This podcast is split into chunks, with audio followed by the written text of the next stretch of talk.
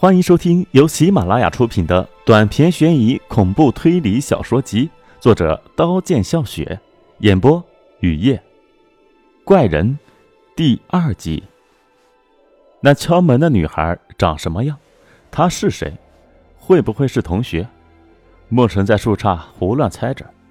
一袭桃花碎花裙的女孩从那排屋最里边的一间出来，长发飘飘，打着蓝色的伞。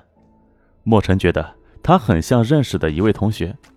那女孩经过大桑树下，莫尘狠狠地摇树。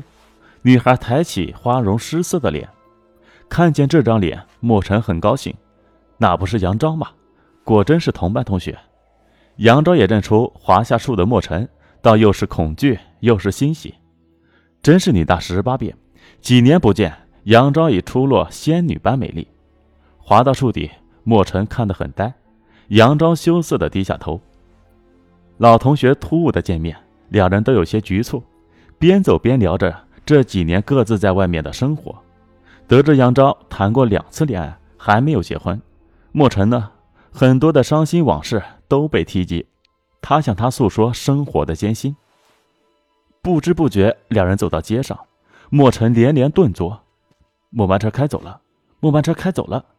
看着杨昭担忧的眼神。莫尘说：“没事走，咱们下馆子去，还是和从前如此，吃那些最有故乡味的面条水饺。”在吃时，有几回莫尘忍不住要说出杨昭敲门时，其实童伟在屋。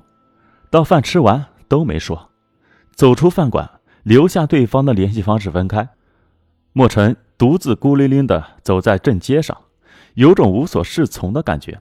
他想，我们都已经回不到学生时代，满心伤感，不知道今晚在哪里过。无处可去的莫尘，便又百般无聊的步入校园，已习惯校园先前的零落。他朝杨昭先出来的那间房走去，还没有敲门，门自己就开了，传来熟悉亲切的声音：“等你很久了。”莫尘看见门后面站着的是自己一直苦苦寻找的老师。看见老师，莫尘激动不已，张口结舌。过很久，莫尘才说到童伟。老师的回答却迅速堵住莫尘再要说的嘴巴。老师说：“他说的很对，有一位语文老师，但不是我。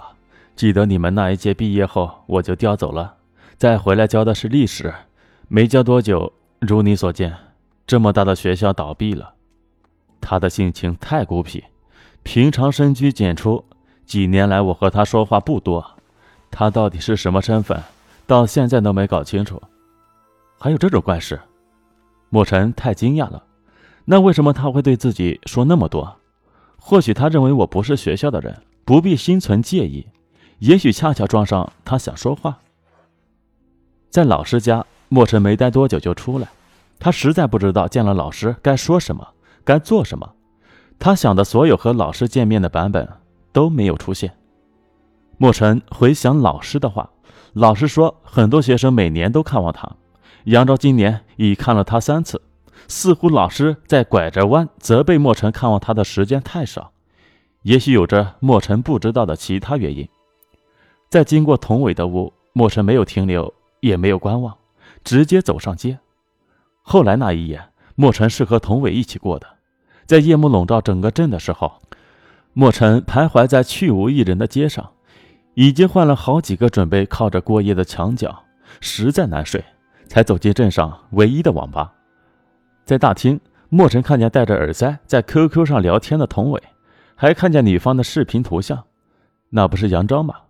莫尘愣住了。后来，他待在网吧最隐蔽的角落，颓然坐着，对着电脑黑屏出了一夜的神。本集播讲完毕。感谢您的收听，欢迎订阅。